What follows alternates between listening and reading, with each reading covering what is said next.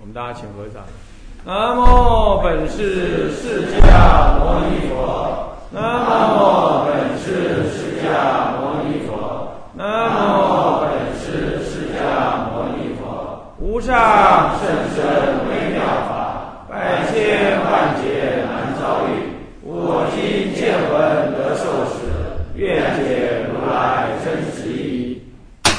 实名念佛与实相念佛是统一，本愿即心念佛的提出。啊，戒权法师，各位比丘，各位比丘尼，各位沙弥沙弥，各位居士，大家阿弥陀佛。阿弥陀佛。啊，请放掌。啊，我们上一堂课呢，就这样子，呃，这个实名念佛与实相念佛是统一这篇论文提出的一个内在思想的一个用意。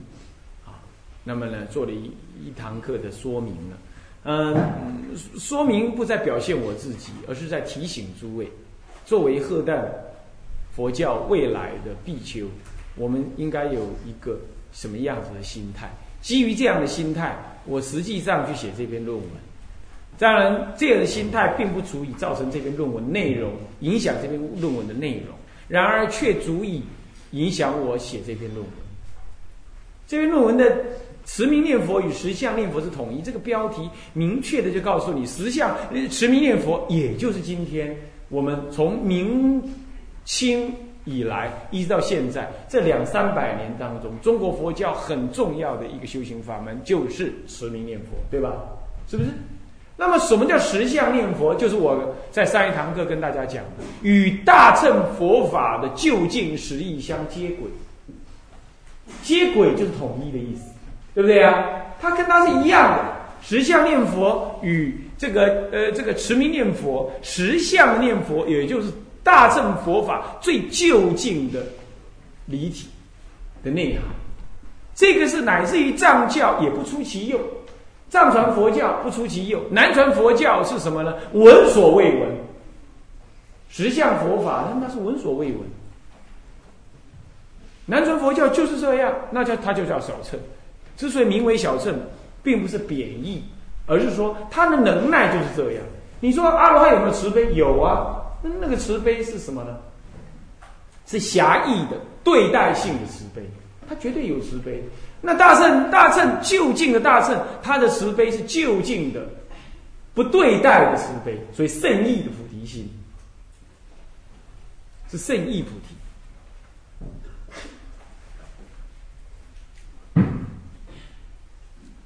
那么声闻佛法呢，在某个意义上没有菩提心，它只有悲心。悲心是菩提心的根源，可是不等于菩提心。菩提心一定有实相的意念认知，他才会讲到菩提心去。所以声闻人就是在这里没有啊，他能开悟，呃，他能解脱，但是不了佛性，没有没有不了佛性，不了解佛性，也闻所未闻佛性这件事，所以他也就不可能成佛。那这样子，他只能说他自己解脱出三界，就这个是这样子的，自己能解脱出三界。他不知道所谓出三界即是此界，所谓涅盘即是生死，所谓生死即是涅盘，是这样的观念。所以他是生死如冤家，他厌患这个五浊，是这样。这是有离有得，有修有正，是这样。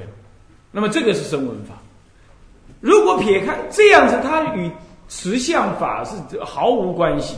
所以撇开这个声闻佛法，小乘的声闻佛法，我们说大乘，那么就是藏传佛教，目前还在，其实流传的很好。日本是中国佛教的一支，汉呃韩国佛教亦复如是。不论他怎么自己再怎么滚来滚去发展，它终究是这样。所以它基本就是汉汉传佛教的一支。那么所以说，这个世界上主要是三大支。藏传佛教、汉传佛教，还有南传佛教。南传佛教明显是小乘，它不了大乘，那么就不提了。所以只剩下藏传跟汉传是大乘。那无论藏传佛教怎么说，那是金刚乘什么乘，它终究不离一佛乘的中道实相义。虽然藏传佛教只讲空有二谛，那么天汉传佛教以天台为代表的汉传佛教，它讲到中谛这个观念。那中地就用实相来表现。那么就我们所理解的，这个实相的佛法是最究竟。那么持名念佛要与实相的中道实相义的佛法相结合，而且它统一在一起，那就是把最最简单的持名念佛统一于最最究竟的中道实相的佛法密意。这也是《法华经》上说的唯一一佛乘，也是诸佛要出世开示悟入佛之之见的最究竟的目标。穷子身上的那颗宝珠，念佛似乎是跟宝珠无关，但是我们这篇论文要告诉你的是，念佛就跟这个宝珠的实际理地是一致的。当你把念佛认知为这样，任何人来批评念佛法门，你都可以好整以暇的跟他讲，你弄错了。念佛法门有如是如是的声音，这样懂意思了吗？懂意思了吗？这就是我们这篇论文企图要告诉大家的这个，也要让大家带出去，到了远地，到了你的自己的道场，回到你自己道场，你念佛，你带人家念佛，你劝人家念佛，你会劝得什么样？老老实实，而且勇勇敢敢，而且踏踏实实，你不会心虚，你不用担心谁来直难。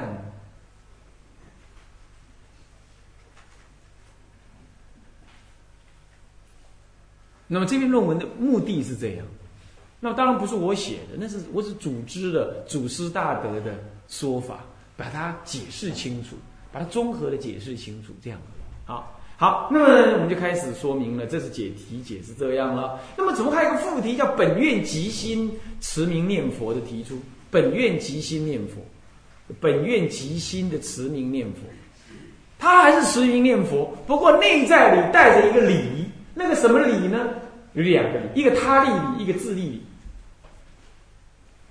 我去香港啊啊，那么呢啊，瞻仰那个定西老和尚，东北三三长老三老当中，天台传四十五代啊，传四十五代好几位了哈，其中一位啊是这个啊定西老法师在香港建立这个东宁念佛堂，我去看他老人家。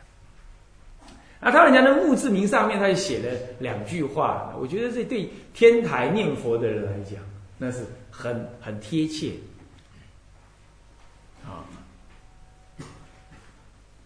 那为教至身，那无名亦本性，关心念佛，那么莲蕊七神心神，莲蕊。呃我没有写了哈，我也没有写，你们可以记一下这这两句，我觉得这两句很好啊。卫教卫就是保卫的卫，保卫佛教，他到那个时代就已经在谈保卫佛教，你可见佛教哎呀衰落太久啊。卫教他民国初年的人啊，嗯，在香港原籍的。那么卫教保卫佛教那个卫教啊，卫教至身至就是那个。怎么写？嗯，治就是那个呃，大中至正那个治啊。你到哪里那个治有没有？至于哪里那个治？不过旁边多一个文字边。哦，不过这个这个是繁体字哈，我不知道简体字怎么写。啊，我不知道简体字怎么写。啊，一个治，至身，至身，至身就将身体用上去。我为了保卫佛教，我将我的身体就投入在这个佛教事业啦，等等啦，这样子。就像你们法师一样，他很想自己关起门来修行，但是为了带领你们，啊，还得这样那样，啊，很忙碌，为教至身嘛。无名亦本性。昨天在我那那那位司那位呃司司机先生，我们我们台湾讲司机啊，你们讲师傅是吧？开车的师傅啊，定慧啊，他以前出过家。他讲一句话很好，也很好，很有意思。哎呀，这种时代要做事，你得先学坏，听懂吗？要做事，你得先学坏，你才能做事。啊，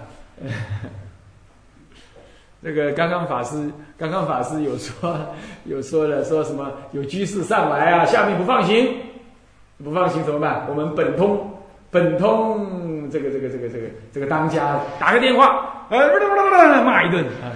对，要做事得先学坏，是不是这样子啊？骂人是不是？啊，我文件交给你了，为什么这样这样这样这样这样？呃，他又打电话到那个警察所那，那个我马上就打架了，你看怎么办？你看怎么样？啊，就这样，很有意思啊。这要做事先学坏，就无名亦本性。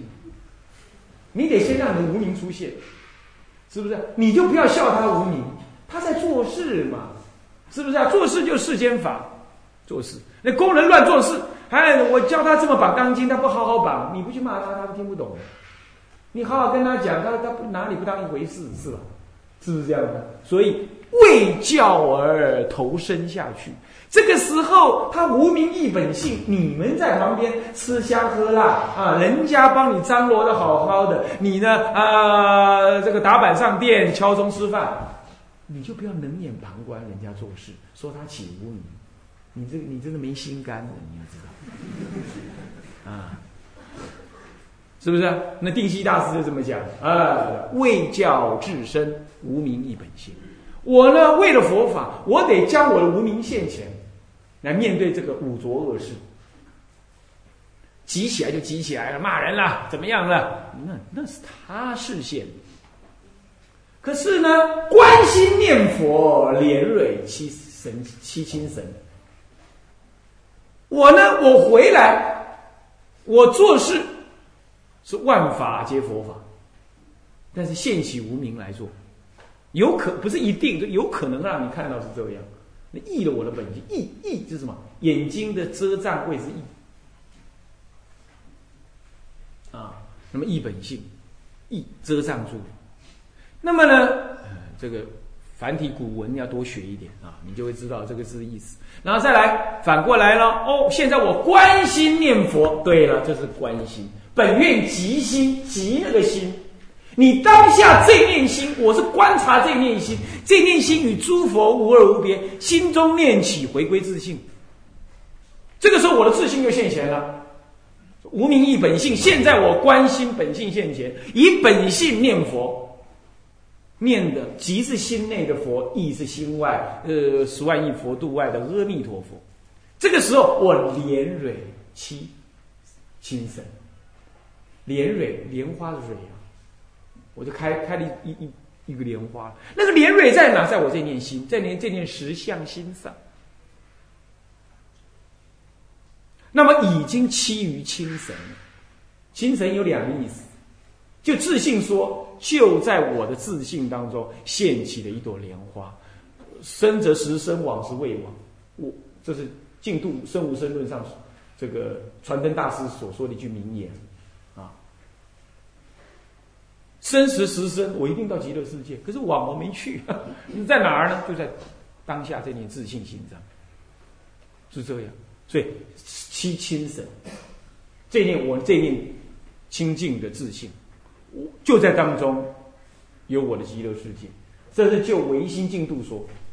第二个意思呢，七清神是清神者指极乐世界，那里是什么？清神之地。极乐名为清清神名之极乐啊，唯有清神才能极乐。清净的清，神，鬼神的神，神者是心也，清者清净也，清净之欲，清净的地区。第二个解释就清净地区。我呢，在极乐世界就现起了一朵莲花了，是观心念佛，这样了解了吗？哦，这就是本愿即心持名念佛的由来啊，就讲这个。所以我常常在进，我在进度生意啊，还有在佛七开经开示经要里头，我也提到代理念佛，代理就带什么礼？就带本愿即心之礼。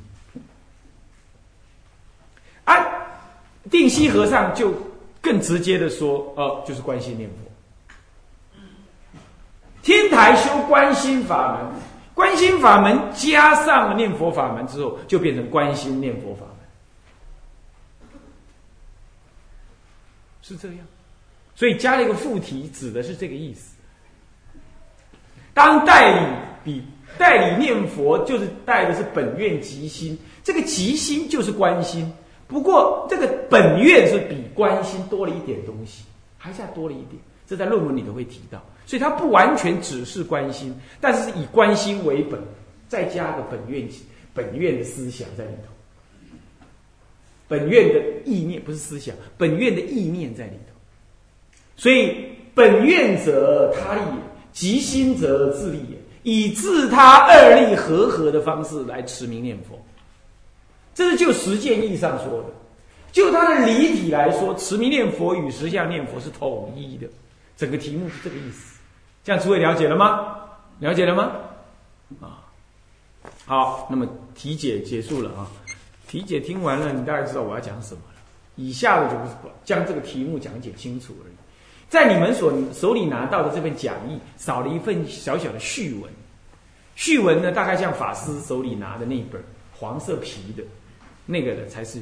有序文，那没关系，我我会再给我会再给电脑室的法师，他再影印出来给诸位就好了，啊，他稍微排一排的影印出来给诸位就可以，啊，诶，序文里头说了，说净度法门一向以易行道、三根普被以及当生成就等特异方便，而为中国历代各宗的祖师大德所推崇及弘扬。其对中国佛教之影响仅次于禅宗及天台宗。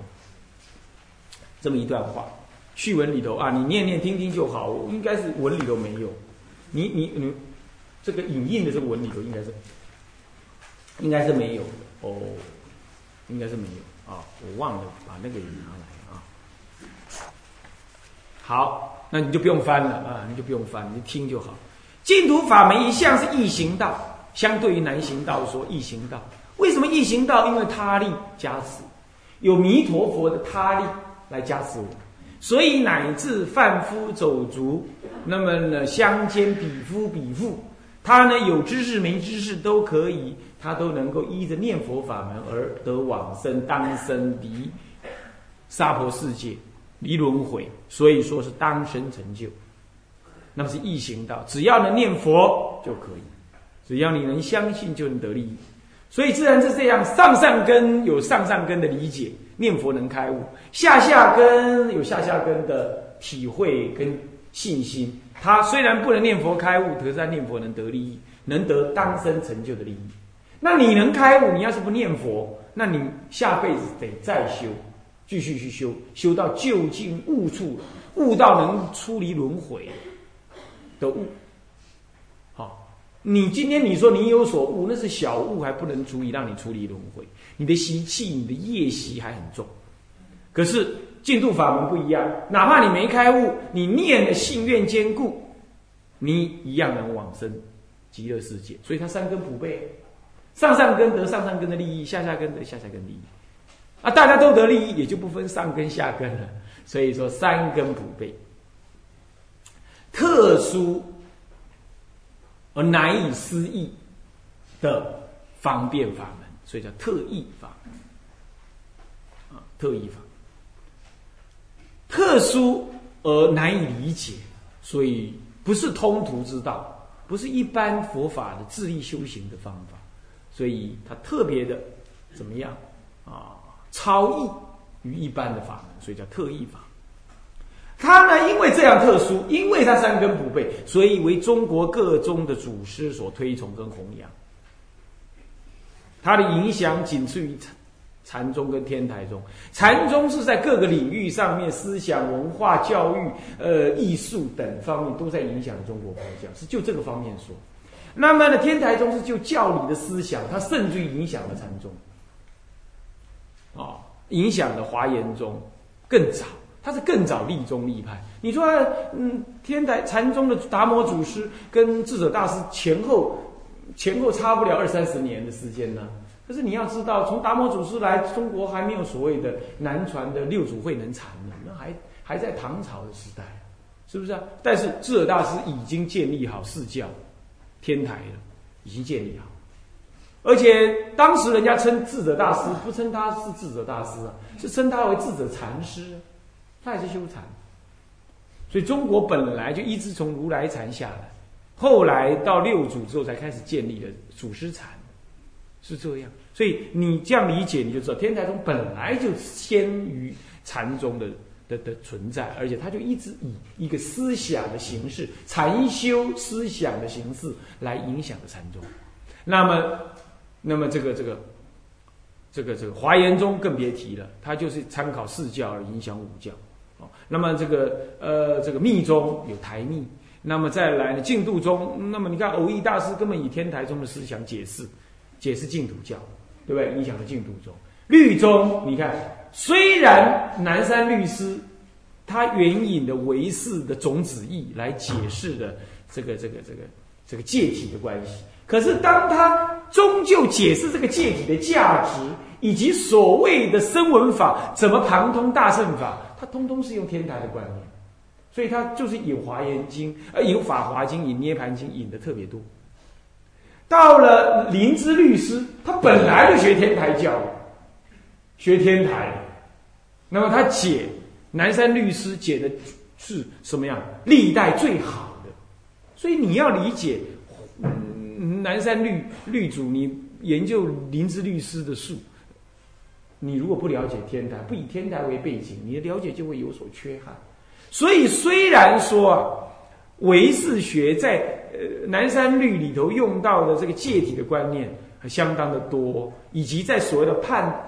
判这个呃犯缘的时候，在在这个心相上面的判色呢，用唯识的那些啊这个嗯五十心呃这个白法呢来来给予分别呢，是蛮好的。可是其实在本质上，它是一天台的唯一佛称。最明显就是当人家问他说：“诶，你说戒体的观想，从从这个呃受三皈依、沙弥戒。”比丘戒一直到受菩萨戒，你的观想方法通通是一样。那到底哪个戒体是就近的？他这个问题就很尖锐了。他马上他的回答马上就弄清楚了。他回答说：从在家人的皈依、受五戒的皈依，到受十戒（我说三明戒）的皈依的观想。到了受登坛必丘戒的那个登坛四结魔的观想，这一切的观想，通通是为了菩萨戒就近的大乘戒体而做准备。他就讲了这话，所以你把他当做是声闻的律师，那就错了。他恰恰好是大乘的律师，他认为那都是方便。前面的乃至于声闻的比丘戒还是方便，就近的在菩萨戒，他就讲了这个。还有再来，当他在他四十卷的地方，呃，在《行字抄》四十卷，我说合集的那四十卷的那《知识记》的四十卷的地方，他就提到，人家问他说：“哎，如果呢，这个和尚不如法，和尚根本是白衣变去装的，那戒指得不得戒？”他说：“只要戒指不知，因众心够得戒。”为什么？因为法藏部在讲戒体的时候，戒体是非色非心，说一切有部戒体是色法，所以说一切有部戒体是色法，戒体不能够争，不能够怎么样，不能够争议。所以你看西藏人，西藏是说一切有部律的，他不认为得了比丘戒还要再去受一次比丘戒来争议，他没有争议的观念。为什么？因为戒体是色法，一得永得，得了就不变。我问你啊，这个东西是这样，我摆到明天还是这样吗？是设法嘛，没变呢。可是谭摩德部法藏部的戒法，他认为戒体是非色非心，无以明知的非色非心，所以它能增长，所以它非色法。它其中有些意思是这样。所以说，你看四分律就容许你重新受戒，呃，重新登坛增增益你的比丘戒体。所以。对戒体的看法，来自于你对这个宇宙万法的看法，这就这就牵涉到你戒体，牵涉戒体，也牵涉你的教理，牵涉你的教理，就牵涉你戒律的持守的方式，跟认定得不得戒的方式就不一样。所以南山律师就勇敢的告诉你，那是得戒的，以戒指知不知论断他得不得戒。所以中国佛教就在这个地方才有了出路。中国佛教被说成说比丘戒断了，对不对？